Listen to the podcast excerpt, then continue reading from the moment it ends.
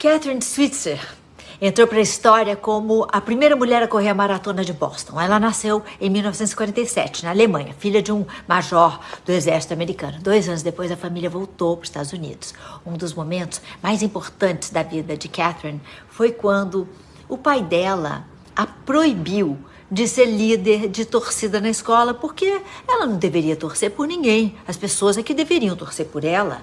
A vida é participar não assistir, disse ele incentivando assim a filha a se tornar protagonista do que ela fizesse na vida. Switzer se formou em jornalismo e em letras, tendo a corrida como seu esporte de escolha na faculdade. Como a universidade não tinha uma equipe feminina de corrida, Switzer treinava com os homens, sempre ouvindo histórias do seu treinador sobre a fantástica maratona de Boston. Ele não esperava que uma mulher fosse sequer sonhar em participar daquela prova. Quando Switzer manifestou sua vontade de competir, o treinador foi enfático em afirmar que uma mulher era frágil demais para concorrer numa maratona, mas para correr uma maratona qualquer, né? Mas que se ela se provasse capaz, ele acompanharia como treinador. Na época, dizia-se que atividades esportivas de alta intensidade poderiam desregular os hormônios das mulheres, fazendo crescer pelos no rosto e no corpo, impossibilitando o funcionamento do útero. Oficialmente, nada no regulamento impedia que mulheres disputassem a maratona de Boston a não ser o descrédito geral em relação ao sexo feminino. Em 67, Catherine se inscreveu colocando as iniciais do próprio nome no formulário KV Switzer.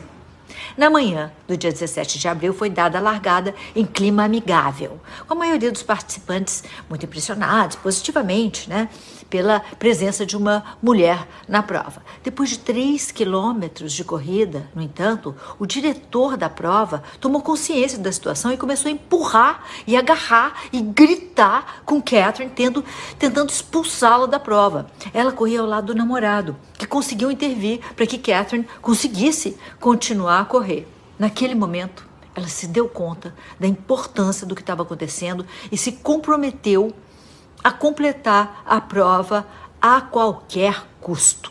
Desgastada física e mentalmente, ela alcançou a linha de chegada em 4 horas e 20 minutos.